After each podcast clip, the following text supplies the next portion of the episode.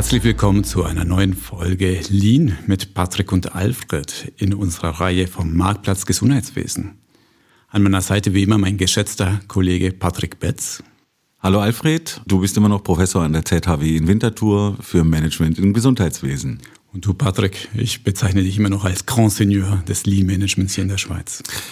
Okay, du kriegst die 20 Franken im Anschluss an die sehr Veranstaltung. Gut, sehr gut. Und den Kasten Bier nicht vergessen. Gut, wir sind heute in einer neuen Folge mit Lean im, im Gesundheitswesen unterwegs. Wir haben uns ja vorgenommen, zehn Folgen dazu zu machen. Ein paar davon haben wir schon im Kasten. Die erste ist auch schon released worden heute am Tag der Aufnahme. Und wir haben einen ganz speziellen Gast heute. Ich glaube, er ist der bekannteste Podcaster im, sagen wir mal, im weitesten Sinne im Gesundheitswesen im deutschsprachigen Raum. Er ist Autor von Büchern, Blogger, und er hat eine Karriere hinter sich als Lean Manager in der Luftfahrtindustrie. Also ein industrieller Wechsel, der wird uns noch bei vielen Gästen begleiten. Aber heute geht es um Marc Maslow. Hallo Marc. moin, moin aus Hamburg, wie man hier so schön sagt. Schön hier zu sein. Habe ich dich richtig vorgestellt? Bist du der meistgehörte Podcaster? Also im Fitnessbereich auf jeden Fall. Gesundheit allgemein gibt es auch definitiv noch andere spannende Formate. Okay.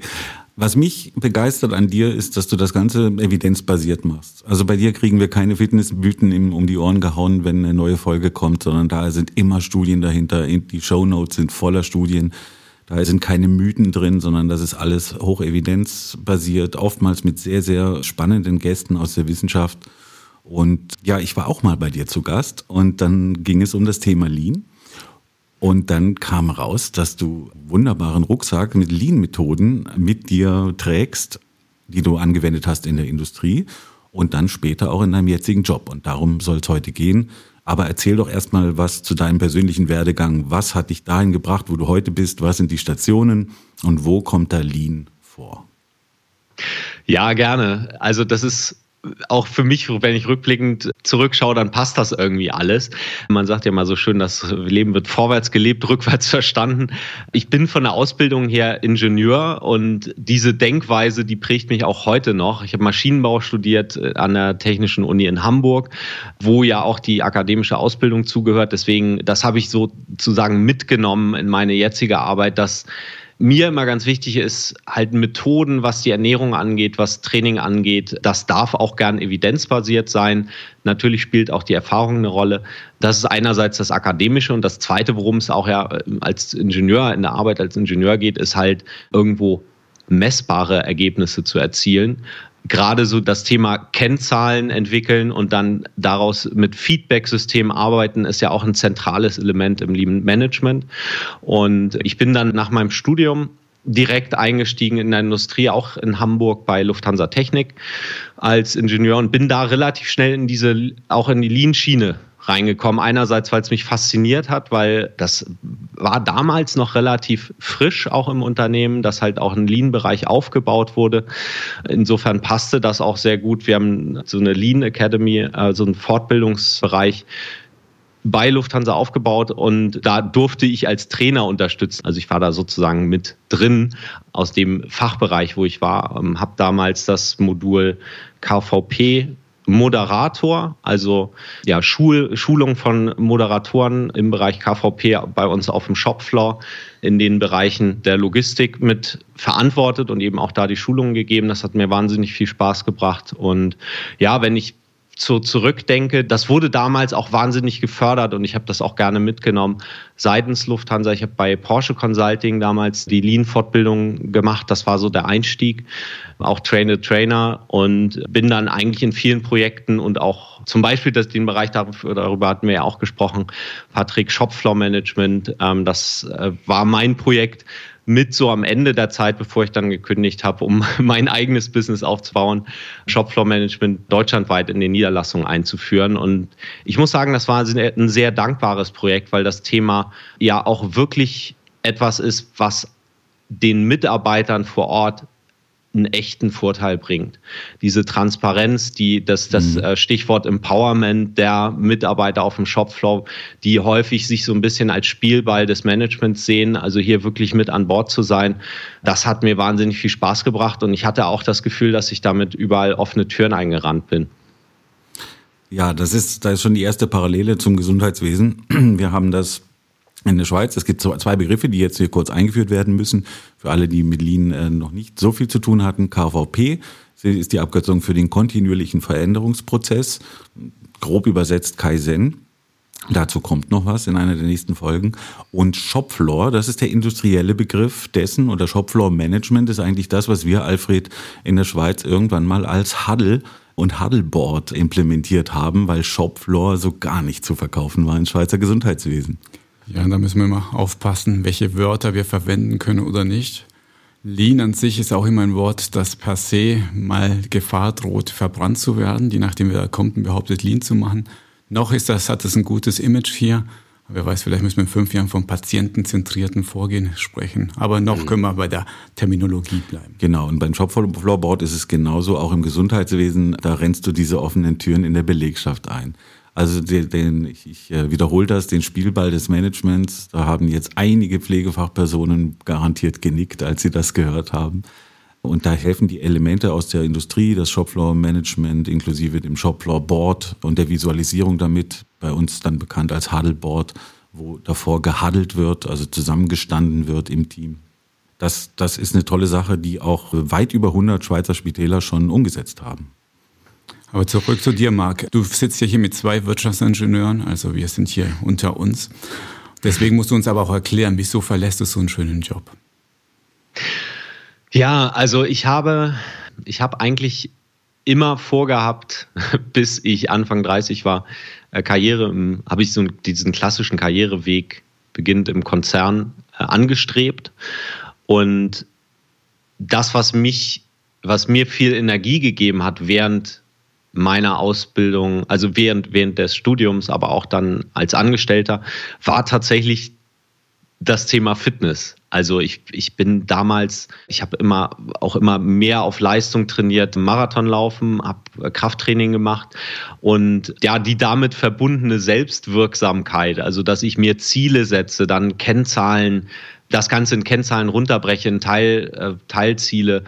Im Prinzip ja auch das, was was beim Lean-Modell auch zentral, zentraler Bestandteil ist, das lässt sich auch wunderbar aufs Training anwenden. Und das hatte ich so intuitiv gemacht damals und es gab mir einfach ein gutes Gefühl. Auch ein Gefühl von Selbstvertrauen, von Freude. Einfach, es fühlt sich ja auch gut an. Der Körper fühlt sich gut an, wenn du dich regelmäßig bewegst. Meine These ist ja immer, jeder Mensch ist eigentlich dazu gemacht, sich jeden Tag zu bewegen. Und wir leben halt heutzutage in einer Zeit, wo Bewegung, wo Fitness nicht mehr durch Zufall passiert, so wie früher, wo die Menschen einfach körperlich gearbeitet haben, sondern heutzutage ist das etwas, was wir bewusst machen dürfen. Und ich habe in der Zeit auch immer das Feedback bekommen von, von Freunden, von Bekannten, die mich dann auch häufig nach Trainingstipps gefragt haben, dass wenn ich darüber rede, dass, dass sie dann wirklich auch Bock haben, in die Umsetzung zu kommen. Und so entstand dann bei mir auch der Wunsch und irgendwie das Gefühl, dass das wohl etwas ist, was mir liegt, was mir auch sehr viel Spaß bringt. Und der Job als äh, damals als äh, im Projektmanagement und ähm, im Lean Management hat mir auch viel Spaß gebracht. Und es war nicht das von, von der emotionalen Dichte wie das, was ich jetzt tue. Das empfinde ich wirklich noch mehr als Berufung und ich empfinde es auch nicht als Arbeit, das, was ich jetzt tue. Ich, ähm, ich beschäftige mich gerne mit, mit neuen Konzepten, und das kann ich eben beim Thema Training, Ernährung machen täglich.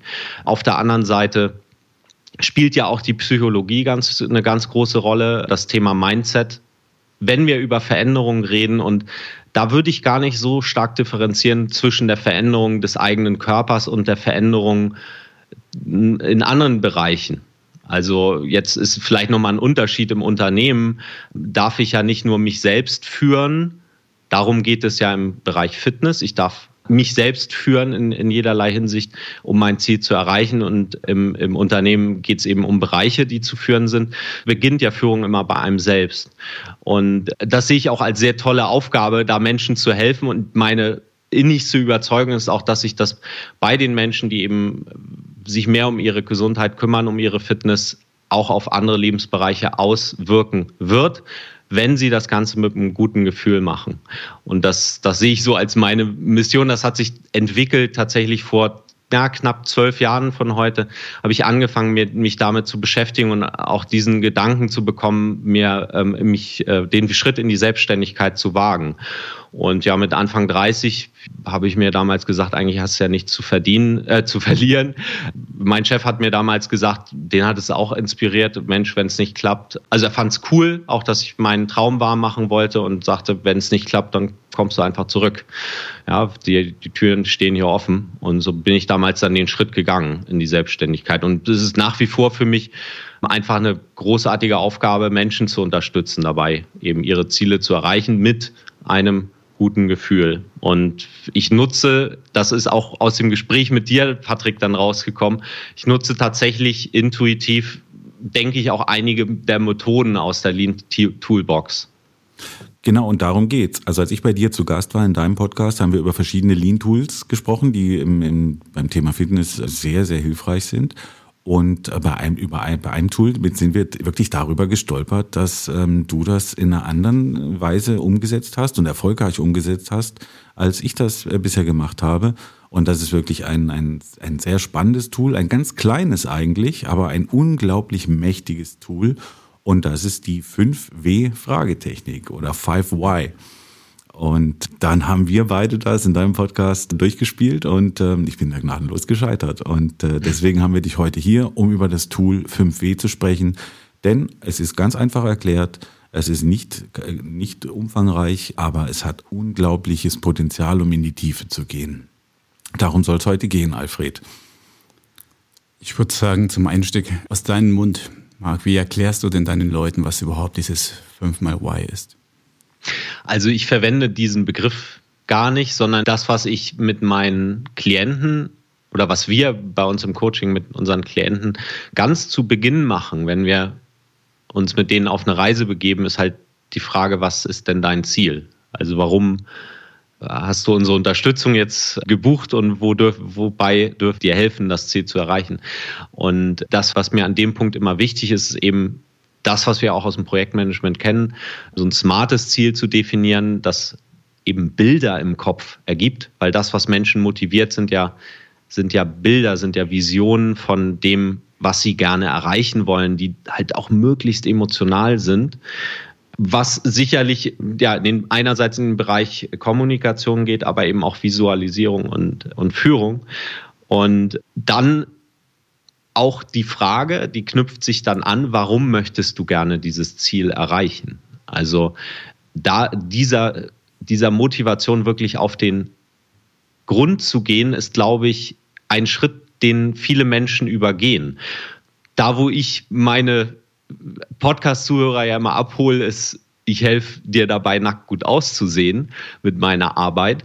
Das ist jetzt erstmal ein oberflächliches Ziel und meine These ist, da steckt eigentlich immer ein intrinsisches Ziel hinter. Also wenn, selbst wenn jetzt jemand, ein Mann sagt, ich hätte gern ein Sixpack oder eine Frau möchte eine athletische Figur, definierte Beine, was auch immer das Ziel ist, dann steht dahinter irgendwas anderes. Und es ist sehr hilfreich für Menschen, wenn sie herausfinden, was das, die eigentliche Motivation hinter der Motivation ist. Und da hilft diese 5W-Methode, die ja eigentlich nach meinem Verständnis nur bedeutet, ich frage halt fünfmal nach warum. Also beispielsweise dann in dem Fall ja, warum möchtest du nackt gut aussehen? Ja, weil ich mir dann, äh, ich spinne jetzt einfach mal, weil mir dein, mein Spiegelbild gefällt. Mhm. Ja, warum möchtest du denn, dass dir dein Spiegelbild gefällt? Weil ich mich bisher immer schlecht gefühlt habe, wenn ich in den Spiegel geguckt habe. Das wäre übrigens keine gültige Antwort, weil das ja etwas Negatives ist. Also auch da achte ich immer drauf beim Nachfragen, okay, was heißt das positiv formuliert? Ja, ich möchte mich gerne gut fühlen. Dann frage ich weiter, okay, warum, warum möchtest du dich gut fühlen? Also es kommen ganz häufig, wenn, wenn man dann nicht nachgibt und immer weiter nachfragt, kommen ganz interessante Ergebnisse dabei raus. Ein Klient, den ich schon länger betreue, bei dem kam zum Beispiel bei diesem, bei dieser 5W-Methode raus, Also eigentlich sagt er mir am Anfang, er würde gern abnehmen. So und dann kam aber am Ende nachher raus, dass er mit erstens, es geht er schon auf die 60 zu, so langsam und in seiner Familie hat er ist er jetzt in einem Alter, wo er alle seine Vorfahren überlebt hat, weil die schon sehr früh gestorben sind. Und sein Ziel ist aber schon ein langes, erfülltes Leben zu leben. Und er lebt in einer Partnerschaft mit seiner Frau. Die, die beiden gehen gerne wandern. Die Kinder sind so alt, dass sie halt fast aus dem Haus sind. Also in den nächsten Jahren werden die halt, die beiden auch wieder mehr Zeit für sich haben. Und die wollen halt gerne doch dann Dinge erleben. Die wollen gerne zusammen wandern gehen und erstens möchte er die nächsten 20 Jahre mit ihr eben noch intensiv genießen, auch körperlich aktiv sein. Und andererseits möchte er gerne auch das Ganze schmerzfrei mhm. durchleben. So, er hatte ein bisschen Knieprobleme und über solche Nachfragen kommen wir dann halt auf die eigentliche Motivation. Das heißt, es geht gar nicht um den Körperfettanteil, sondern das Ganze ist eigentlich nur ein Punkt und dahinter steckt was Tieferes. Und wenn wir das Tiefere rausbekommen, dann ist es viel leichter, sich zu motivieren, weil viele Menschen das nicht klar haben. Und ich glaube, das lässt sich auch, zumindest schade, dass nicht diese, diese also nach meiner Ansicht diesen Weg auch in Unternehmen zu gehen. Wenn es um Veränderungen geht, wenn, wenn es vielleicht auch um betriebliche Optimierung geht, ähm, wirklich mit den Mitarbeitern in Dialog zu gehen und zu gucken, okay, was bedrückt dich im Moment, wo, was wünschst du dir, was sich vielleicht in diesem Bereich verbessert? Und dann zu gucken, sind denn da möglicherweise auch Schnittmengen mit, mit den Veränderungen, die vielleicht vom Management aus gemacht werden Okay, also ich fasse das kurz zusammen. Ziele müssen smart sein, also das können wir, glaube ich, so eins zu eins übertragen auf so ziemlich jede Branche. Smart für alle, bei denen schon länger her ist, spezifische Ziele, also wirklich gut, gut spezifisch dargelegt, messbare Ziele, akzeptierte Ziele für den oder diejenige, die, die dann daran arbeitet, R realistisch und T terminiert. Also es braucht auch noch ein Anfangs- und ein Enddatum, dass man auch wieder ein bisschen messen kann. Also das ist dieser Smart-Ansatz. Und dann natürlich, okay, Ziele hin oder her, das große Why steht darüber. Es ist nicht das Why von, oder nicht in erster Linie vielleicht dieses Why von Simon Sinek mit Why, How, What und dem Golden Circle, sondern wirklich dieses, dieses Grund, warum. Und wir haben jetzt gelernt, die, die erste Antwort ist nie die richtige auf das erste Warum, oder? Genau so ist es. Die erste Antwort ist meistens nicht die richtige. Die erste Antwort ist äh, meistens sehr an der Oberfläche. Es kann auch rauskommen, und das hatte ich auch schon im Coaching, dass dann Ziele letztendlich oder warum es rauskommen, die nicht unbedingt selbst erreichbar sind sondern wenn jetzt jemand zum Beispiel seinen Körper oder seine Gesundheit verändern möchte für seinen Partner, um zum Beispiel dem, für den attraktiver zu sein, dann ist die Frage immer, ist das die beste Motivation. Ja, also da kann ich dann auch als Coach behilflich sein und zu sagen, okay, was möchtest du denn eigentlich? Ist es dann in dem Fall vielleicht die liebevolle Partnerschaft, die da an erster Stelle steht? Also so sehe ich zumindest meine Aufgabe. Mhm. Und da helfen mir diese 5W, um, um die eigentliche Motivation rauszubekommen. Und das ist eine, einfach eine tolle Technik. Da muss man auch nicht zwangsläufig fünfmal nachfragen, sondern es geht ja um die Idee dahinter. Das ist auch immer eine klassische Frage, warum fünfmal? Ja. Alles, was ich je gelesen habe, ist, oh, das ist so, in der empirisch hat sich's bewährt, aber natürlich steckt da nicht viel dahinter. Wenn es vier sind, vier Fragen, wenn es sieben sind, sieben Fragen. Aber bleiben wir bei dieser Zahl. Wann weißt du denn, dass du tief genug gebohrt hast? Wann weißt du, es braucht keine weitere Frage mehr? Ich stelle irgendwann fest, dass wir uns im Kreis drehen. Also wenn auf das Warum dann immer etwas Ähnliches kommt, wie zum Beispiel, wenn wir jetzt das Beispiel von eben nehmen, ich, das letzte Warum wäre dann, äh, wäre die Antwort, ich wünsche mir eigentlich eine liebevolle Partnerschaft. Wenn ich dann weiter nachfrage, dann kommt eigentlich nicht mehr so viel Greifbares, ist meine These. Weil mein, also ich, bin davon überzeugt, dass das halt ein, für die meisten Menschen einfach ein, so ein Grundbedürfnis ist ja, wir sind halt soziale Lebewesen, die auch gerne in der Partnerschaft leben. Und das ist völlig legitim. Ich glaube, wenn man dann nochmal nachfragt, ja, warum möchtest du denn eine liebevolle Partnerschaft? Dann kommt vielleicht sowas wie, ja, allein ist doof, habe ich schon rausgefunden. ja, aber es, man dreht sich dann halt im Kreis. Mhm. Und wenn du da angekommen bist, nochmal der Vergleich zu der ersten Frage. Also die erste Frage nach warum willst du das machen? Ich möchte abnehmen zu, ich möchte eine liebevolle Partnerschaft. Wieso ist das so eine ganz andere Antwort? Wieso hat es eine ganz andere Qualität, die wichtig ist für das, was du tust? Mhm. Also häufig denken ja, Menschen gehen häufig Umwege und da sind wir, wenn wir jetzt im, im Lean-Kontext das Ganze ausdrücken, dann sind wir ja im Bereich Verschwendung. Also wenn jetzt jemand zum Beispiel sagt, ich will abnehmen und deswegen laufe ich einen Marathon, dann ist meine erster Reflex immer ja, dafür brauchst du halt nicht so viel trainieren. Das geht auch viel leichter. Genauso, wenn jetzt jemand sagt, er denkt, er braucht ein Sixpack, um für seinen Partner attraktiv zu sein, dann wage ich zu bezweifeln, dass das der Hauptfaktor ist. Also zumindest frage ich dann ganz gern mal nach. Und vielleicht kommt dann am Ende raus, naja, vielleicht geht es ja eher um den Wert Gesundheit, der dem Partner wichtig ist. Und ich habe hier einen Menschen, der sich einfach hat gehen lassen und der Partner, also ich, ich, ich spinne jetzt mal, ne? aber das ist ein konstruierter Fall, der sicher so auch häufiger vorkommt. Der Partner hat halt als Wert den Wert Gesundheit hoch und derjenige, der bei mir im Coaching ist, dem ist das halt nicht so wichtig und der Partner ist deswegen unglücklich, weil er gerne möchte, dass der, ähm, dass der Mann oder die Frau eben auch in 20 Jahren noch da ist. Und dann sieht ja die Lösung ganz anders aus, als wenn, wenn ich äh, an der Oberfläche bliebe und einfach nur versuche, ein Sixpack zu kriegen. So, wenn es um Gesundheit geht und, und Langlebigkeit. Dafür brauche ich ja kein Sixpack in dem Fall. Und der Aufwand, um um so eine Form zu erreichen, ist höher als, behaupte ich mal, bei den meisten Menschen, als wenn ich einfach einen gesunden Lifestyle mir wünsche. Das heißt, der Lösungsweg sieht anders aus und indem ich konkret nachfrage, worum es eigentlich geht und meinem Klienten helfe, auch da, also in diesem Erkenntnisprozess helfe, kann ich ganz viel Verschwendung aus dem Prozess identifizieren bzw. von vornherein eliminieren. Ich übersetze das die ganze Zeit in meinem Kopf so für den klassischen Business-Kontext. Weil auch dort so eine klassische Situation bei uns in der Schweiz wäre, dass ein Leistungserbringer, ein Krankenhaus sagt, ja, wir wollen digital werden. Und da wäre ich mal gespannt, genau. was dann kommt und sage, Moment mal, warum willst du digital mhm. werden?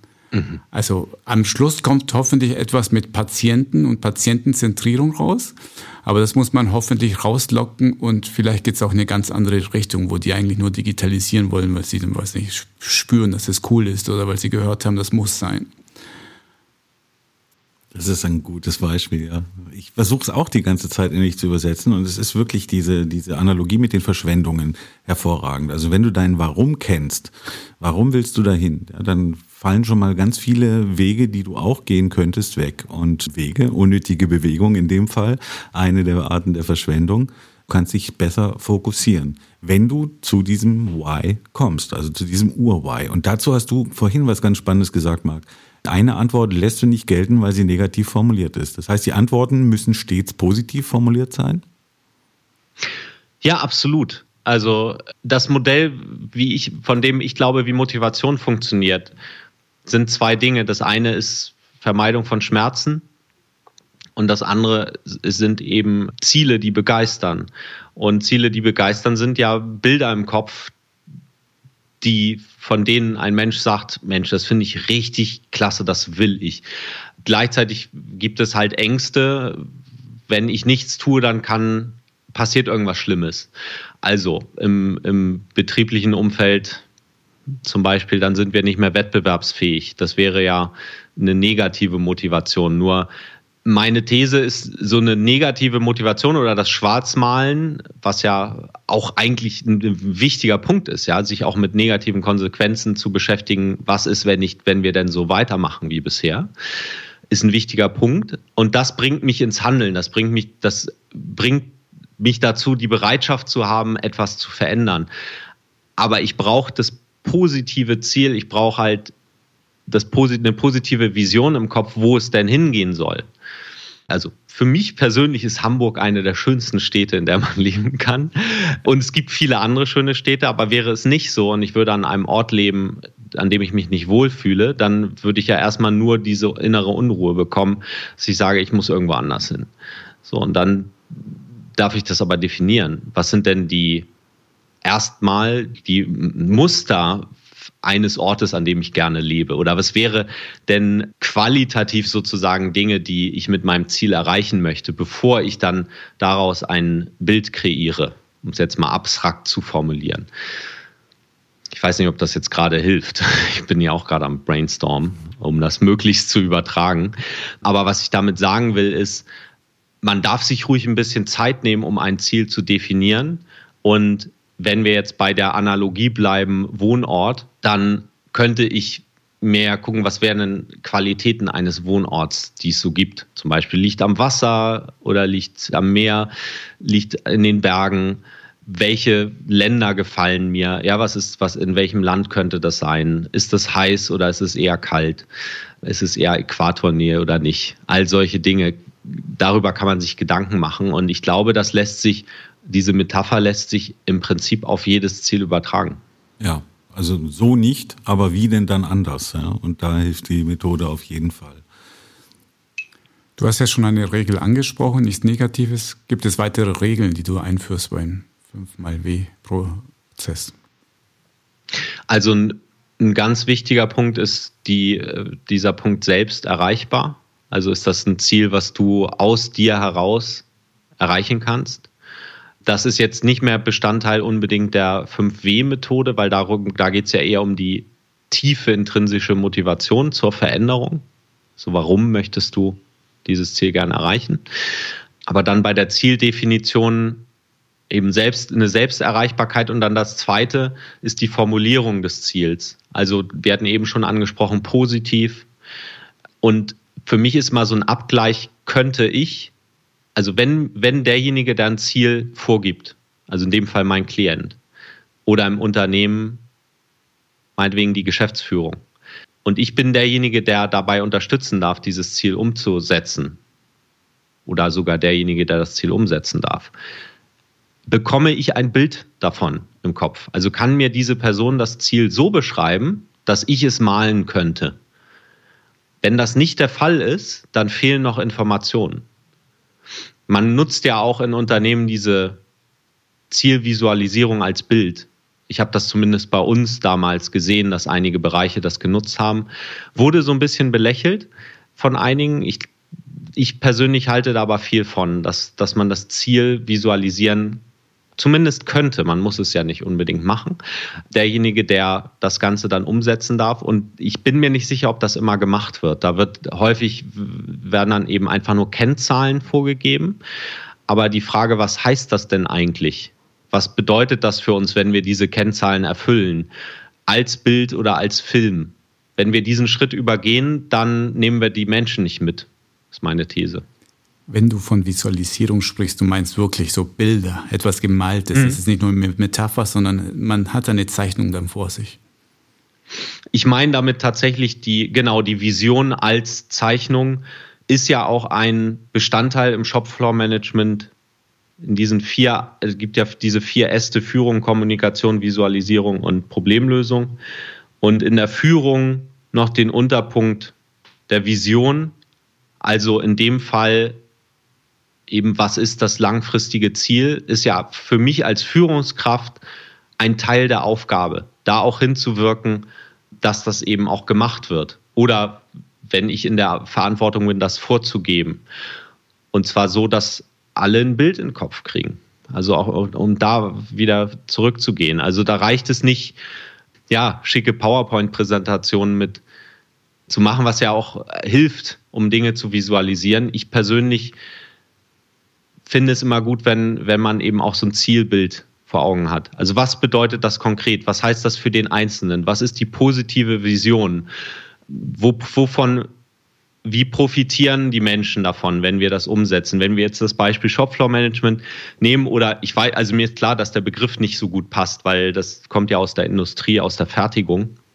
Aber im Wesentlichen bedeutet das ja, dass man sich vor Ort trifft in allen Führungsebenen und vor allen Dingen das Management und die Führungskräfte sich vor Ort ein Bild machen.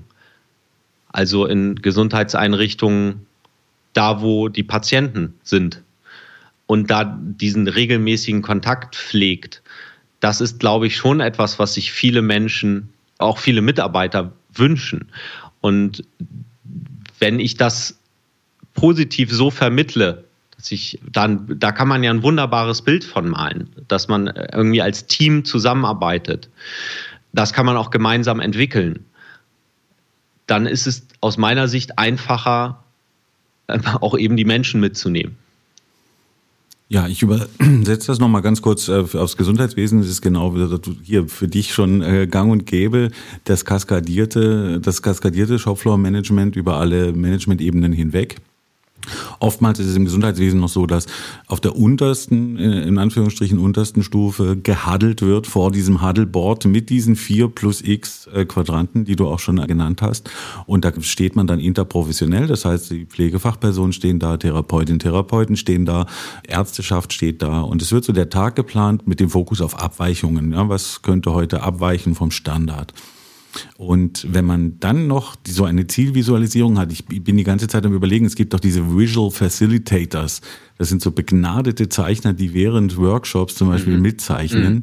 Und äh, wenn man das Ganze dann noch wirklich visualisiert und dann das auch noch ein Ziel ist, was man selbst hat erarbeitet und was smart ist und wo das Why bekannt ist, dann weiß man, glaube ich, warum Alfred, ich nehme dein Beispiel, Digitalisierung im Gesundheitswesen oder im Spital der nächste heiße Punkt, Punkt, Punkt ist.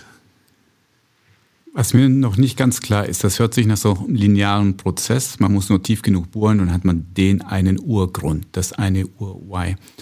Aber es gibt doch bestimmt auch Abzweigungen unterwegs, wo man sagt, ja, das kann zwei Gründe geben, warum ich das machen will. Wie gehst du damit um? Ja, das kann definitiv gut sein. Ja, also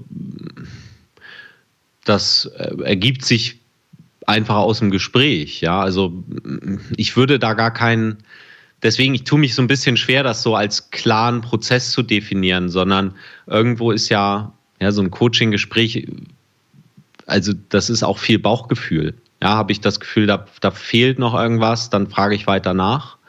Oder, oder habe ich das Gefühl, dass das passt so? Ich glaube, wenn wir über, weil letztendlich ist ja der Grund, warum ich das Warum erfrage, ist ja die Motivation zu, rauszuerkennen. Und es kann gut sein, dass da auch noch andere Dinge eine Rolle spielen als dieser eine Punkt. Die Frage ist natürlich, wie wichtig ist es, das zu, also jetzt im, im Coaching zu wissen.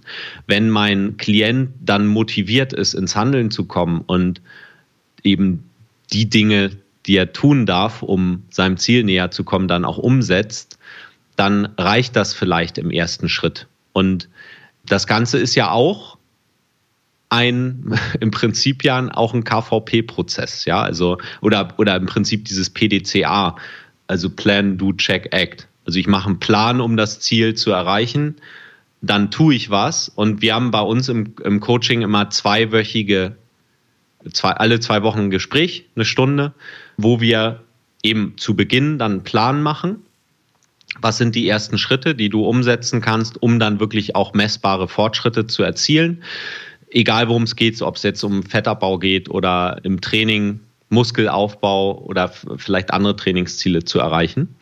Und äh, dann habe ich im Prinzip einen Du-Zyklus, wo halt der, der Klient dann zwei Wochen eigenverantwortlich unterwegs ist. Wir sind natürlich als Coaches ansprechbar. Wir haben da auch eine App, die wir nutzen, wo wir eben Nachrichten bekommen. Wir bekommen immer das Feedback äh, direkt über die App, über das Training, können uns, können das eben auch verfolgen und haben dann eben so einen Check alle zwei Wochen persönlich und einmal pro Woche per Mail und äh, justieren dann nach. So, aber auch da ist, ist mir vom, vom Grundsatz her wichtig, mein Ziel ist immer als Coach, mich möglichst schnell überflüssig zu machen. Das ist auch so meine Motivation. Und gleichzeitig den Klienten so zu empowern, dass der eben sich selbst führen kann. Also mein Ziel ist immer, und ich glaube, bei den, bei vielen, die dann auch, wenn sie aktiv mitarbeiten, ist das vielleicht so ein Zeitraum von drei Monaten, können auch sechs Monate sein, wo sie dann aber selbst eben auch erlernen, wie, welche Kennzahlen sie tracken können, Methodiken lernen übers Training, über die Ernährung und so weiter, die sodass sie dann selbst immer mehr Entscheidungen treffen können. Zum Thema Coach loswerden und überflüssig machen. Ich hatte hier mal ein Gespräch mit einer Lean-Managerin hier eines äh, Schweizer Spitals und sie hat mir gesagt, von all den Lean-Tools fände sie das am schwierigsten umzusetzen, das 5W. Es ist, wirkt so trivial, ja mein Gott, dann stelle ich mir halt fünfmal die Warum-Frage, aber sie hat das als unglaublich herausfordernd und schwierig erachtet. Siehst du das auch so, dass wenn ich jetzt hier zuhöre beim Podcast und sage, na gut, nächste Woche haben wir doch Teamsitzung, dann mache ich doch mit meinem Team die 5W-Fragen und dann finden wir schon raus, was unser Urgrund ist, äh, was unser Urwarum ist, dass die scheitern werden. Braucht man wirklich am Anfang noch externe Unterstützung? Also ich glaube, die Frage ist leichter zu beantworten, wenn ich jemanden habe, der sie mir stellt. Das, das glaube ich schon. Man kann das sicher auch für sich selbst machen. Plus, man muss natürlich noch dazu sagen, wenn ich mit einem Klienten arbeite, dann ist das halt so ein, ein Safe Space. Ja, also alles, was wir im Eins zu eins besprechen, dringt nicht nach außen. Das ist, also ich behaupte auch eine Grundvoraussetzung, dass der Klient halt sich da auch öffnet und ehrlich ist und nicht, nicht hinterm Berg hält mit den Sachen, die er dann sagt. Ich glaube, die Herausforderung ist schon im beruflichen Umfeld eine andere. Weil, also die Frage ist ja, wenn ich der, da der Moderator bin, der vielleicht einen Workshop macht zur Zieldefinition, wo eben auch 5W möglicherweise als, dann mit, als Methode angewandt wird, wie bekomme ich es hin, diesen sicheren Raum zu schaffen? Also, dass die, diejenigen, die eben partizipieren an diesem Workshop, keine negativen Konsequenzen zu befürchten haben, wenn sie ganz offen sagen, was das Warum ist. Also die Frage ist ja auch, in welche Richtung geht das? Also frage ich das Top-Management, dann sind es häufig vielleicht eher ja, ergebnisorientierte Ziele oder Effizienzziele.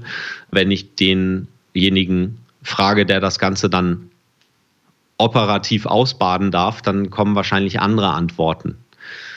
Und ich glaube, zur, zur, also um wirklich tragfähige Verbesserungen hinzukriegen, muss ich irgendwie eine, eine Rahmenbedingung schaffen, sodass eben hier auch ein ehrlicher Dialog möglich ist. Machen wir es ganz konkret. Ich möchte dich anheuern für meine kleine Klinik, weil es hört sich so an, du als Außenstehender, nicht im Tagesgeschäft steckend, super Moderator für meine, meinen Workshop mit der Geschäftsleitung. Und da geht es um die Frage tatsächlich Digitalisierung, wie geht es weiter? Ja, sollen, mhm. sollen wir und nicht digitalisieren?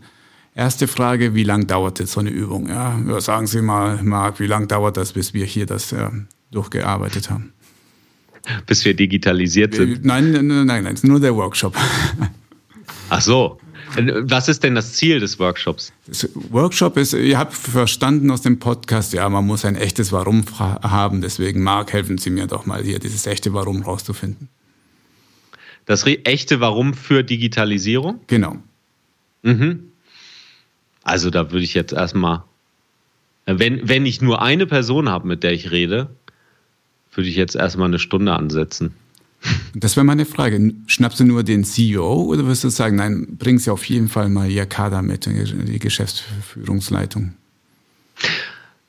Also da bin ich jetzt tatsächlich am Brainstorm, weil ich diese Aufgabenstellung so noch nicht hatte. Ich würde tatsächlich, und es kann auch sein, dass ich mich irre, ja, also ich würde jetzt erstmal sagen, ich denjenigen, der die Verantwortung für das Unternehmen, wenn es das ganze Unternehmen betrifft, denjenigen, der die Verantwortung trägt. Was heißt denn Digitalisierung konkret fürs Unternehmen? Kann schon bedeuten, dass da vielleicht auch zwei oder drei Menschen dann sitzen. Kann man auch machen. Zu viele würde ich nicht reinnehmen. Ich würde erstmal möglicherweise, das hängt auch von der Unternehmensgröße ab, nur mit einem reden und dann stellt man vielleicht fest im Gespräch, oh, ähm, um das klar zu beantworten, brauche ich noch mehr Menschen. Aber ich würde erstmal mit einem möglichst kleinen Kreis anfangen und dann aber auch äh, identifizieren, wer sind sozusagen diejenigen, die ich hier mit reinnehmen sollte für so eine 5W-Diskussion. Also vielleicht wäre es auch gut, dann die einzelnen Stakeholder zu identifizieren und dass die dann aus ihrem Bereich jeweils einen Vertreter schicken. der an so einem Workshop teilnimmt. Also konkret, ich kenne mich jetzt zu wenig mit dem operativen Geschäft in der Klinik aus, aber ich sage jetzt mal Ärzte, vielleicht Pfle aus der Pflegerschaft ein, ähm, dann aus dem Management, vielleicht spielt da auch Finance irgendwie eine Rolle. Ne? Aber ja, es müssen zumindest Menschen sein, die da mitreden, die auch irgendwo das Mandat haben, dann da auch eine Aussage zu treffen, die halt eine Erfahrung mitbringen. Und wie gesagt, am Anfang würde ich schon mit den Hauptverantwortlichen oder dem Hauptverantwortlichen reden. Volle Zustimmung. Das Wichtigste ist dabei, du hast diesen Safe Space, ja. Das Why des CEOs ist vielleicht noch nicht das Why des Patienten. Also um also die ganze, die ganze Hierarchie von oben bis unten äh, anzugucken. Und vielleicht gibt es auch so eine, so eine Firmenkultur des sich nicht trauens, vielleicht des Misstrauens und dann sowas von vornherein auch ein wenig schwieriger umzusetzen. Aber das ist eine gute, eine wunderbare Adaption für den nächsten Workshop. Und die Beraterinnen und Berater, die uns hier zuhören, sollten sich besonders das Wort Safe Space nochmal äh, zu Herzen nehmen. Ich muss nur gerade dran denken, ich habe mir ja auch ein Team aufgebaut in, in einem rein virtuellen Unternehmen. Wir sind ja so um die sieben Leute, die zumindest regelmäßig miteinander zusammenarbeiten, die mehrmals die Woche äh, sich auch abstimmen dürfen. Und mir ist halt ganz wichtig in unserer Teamstruktur, dass jeder offen sagen kann, was er denkt. Und ich versuche das nach aller Möglichkeit auch zu fördern. Das ist zumindest von der Kultur her, finde ich, ein ganz wichtiger Punkt, der nicht in allen Unternehmen, die ich bisher kennengelernt habe, so gelebt wird. Ich bin ja fasziniert davon, wie wir hier die ganze Zeit das 5Y benutzen, um das, die große Frage nach dem Warum, warum machen wir das Ganze nutzen. Ich möchte trotzdem noch kurz darauf ansprechen, wie wahrscheinlich 99 Prozent der Leute, die Lean und 5 mal Y hören, die denken erstmal Problemlösungstool. Ich schätze, bei einer Zeiten Lufthansa wurde es auch ganz klassisch dazu benutzt, um zu festzustellen, hm, warum funktioniert die Maschine hier nicht mehr. Genau, das war damals eigentlich das Anwendungsgebiet. Ja, genau. Ich habe hier ein Problem und warum funktioniert die Maschine nicht. Genau, das ist so der Klassiker. Sondern frage ich halt so lange nach. Ich überlege gerade nach, nach einem kom äh, konkreten Beispiel. Ähm, ja, ich meine, so eine typische Antwort ja. ist, der, der, Motor ist kaputt. Und dann sagt man, ja, wieso ist der Motor kaputt? Nein, in der normalen, Weise wird, normalen Welt würde man hingehen und sagen, ach, der Motor ist kaputt, bestellen neuen Gutes und dann zwei Wochen später ist der Motor wieder kaputt. kaputt. Ja, genau.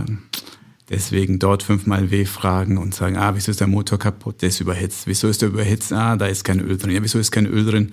Ja, das mal checken wir nicht bei der Wartung. Und dann, aha, bei der Wartung müssen wir. Doch, also einen Prozess müssen wir verändern, nicht einfach Material hier neu bestellen. Ja, absolut. Also da sehen wir halt, dass, dass man das 5W Wahrscheinlich nutze ich das ein bisschen untypisch.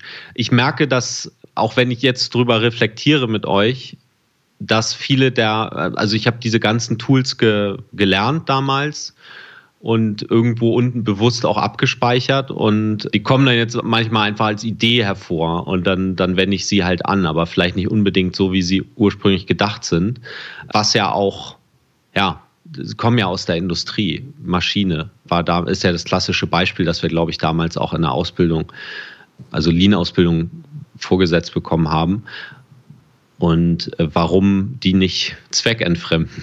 Noch eine genau, genau. Umfrage. Also es lässt sich eigentlich überall, wo ich auf, nach Ursachenforschung gehe, glaube ich, lässt sich dieses Modell wunderbar anwenden. Den Beispiel, das Beispiel, Patrick, das wir hatten, war eben das Thema Zieldefinition und Motivation. Da lässt sich offenbar sehr gut anwenden und ich kann es eben auch als Problemlösetool nutzen. Vielleicht gibt es auch noch andere Anwendungsbereiche. Und auch noch für andere Lean-Instrumente. Gibt es denn ein Lean-Instrument, was es so in deinem Privatleben noch geschafft hat, äh, wo du jetzt über, über die letzte Dreiviertelstunde nochmal äh, gestolpert bist innerlich? Hey, das benutze ich ja auch. Also ich habe tatsächlich, ja, so ein paar, äh, privat tatsächlich ein Tool, was ich sehr lange schon nutze und das ist die, äh, im Prinzip das Kanban-Prinzip. Das nutze ich bei meinen, ja, bei Lebensmitteln die ich zum Beispiel, ich bin ein absoluter Kaffee-Fan. Ich habe so, ein, so eine schöne, übrigens aus der Schweiz, eine schöne Siebträgermaschine ein wunderschönes Modell und was für mich das Schlimmste wäre, ist, wenn ich gerne äh, mir einen Espresso machen möchte und es sind keine Kaffeebohnen mehr da. Ja. Deswegen, ich, ich habe das nicht wirklich visualisiert, sondern ich habe es eher so gemacht, dass, dass wenn, also ich habe mir eine Regel aufgestellt, wenn nur noch eine Tüte mit 500 Gramm Kaffeebohnen da ist, dann bestelle ich halt acht neue. So, und dadurch, ich habe eigentlich nie, und das wende ich für eigentlich alle Verbrauchswaren, äh, die ich im Haushalt habe, an, dass ich mir so ein Limit setze und dann kaufe ich halt nach. Und ich komme tatsächlich seitdem nicht in diese, also in, die, in den Fall rein, dass irgendwas mal nicht da ist. Außer es ist Pandemie und es gibt kein Klopapier mehr. Aber selbst, selbst das konnte ich managen. Sehr gut, sehr gut. Super. Ja. Okay. Äh, klasse. Hast du denn noch aus, äh, kannst du dich erinnern an irgendwie ein Buch oder ein, ein, ein ja, Blog? Also vielleicht schon ein bisschen länger her, damals waren das noch nicht mhm. äh, die Blogs oder die, die, die mhm. Blogs oder was auch immer, sondern welches Lean-Buch hast du so im Hinterkopf, vielleicht auch übersetzt, also nicht direkt Lean, aber welches Buch hilft du den Lean-Begeisterten deiner Meinung nach beim tiefergehen in die Materie? Mhm. Also es gibt ein Buch, das ich ganz zu Anfang, als ich mich selbstständig gemacht habe, gelesen habe, das ich auch nach wie vor wunderbar finde, nennt sich Lean Startup von Eric Rees. Ja.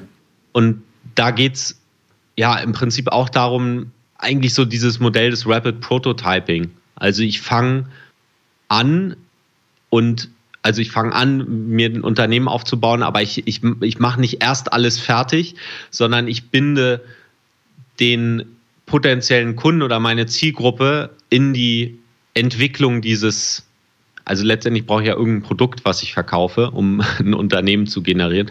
Und in diesem Prozess der Produkterstellung bin ich den Kunden mit ein, sodass ich nicht dem ersten fertiges Produkt vorsetze, wo ich vielleicht zwei Jahre dran gearbeitet habe und dann feststelle, oh, der will ja, will ja was ganz anderes oder das funktioniert doch nicht so, wie ich dachte. Und dann habe ich zwei Jahre oder die damit verbundenen Aufwände verballert ich habe das tatsächlich, deswegen mag ich jetzt bei dem Modell, was ich auch nutze, eben Blogging, wo ich eben kostenlose Hilfestellungen zum Thema Fitness über meinen Blog anbiete.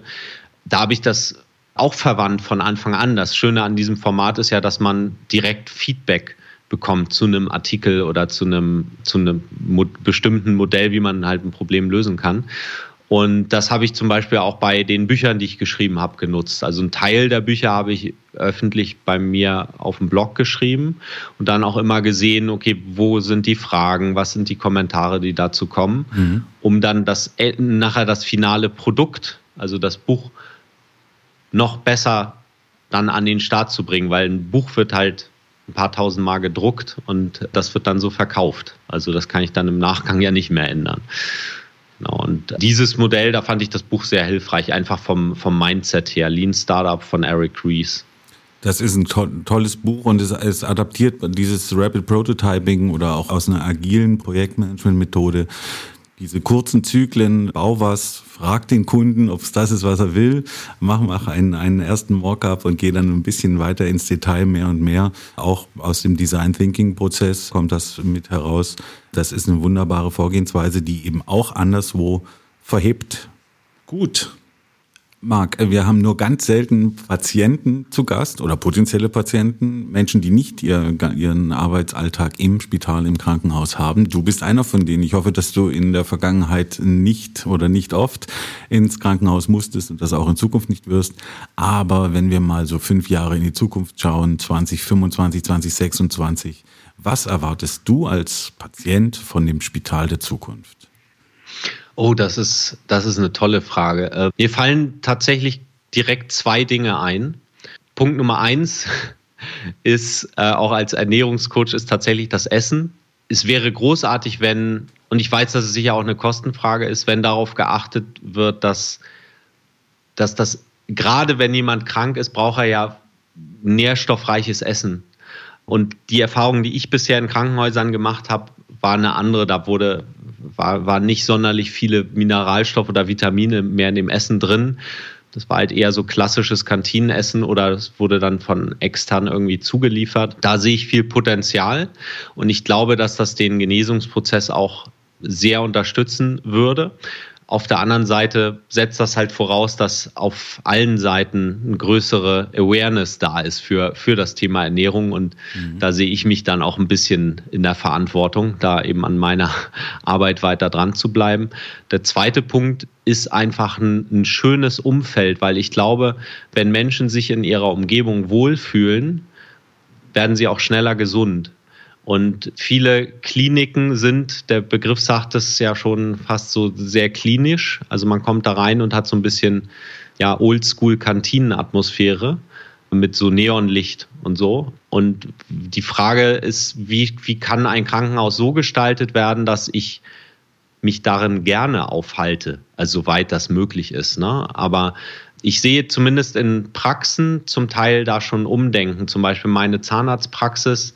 Und ich muss zugeben, ich bin jetzt gehöre auch nicht zu den Menschen, die gerne zum Zahnarzt gehen.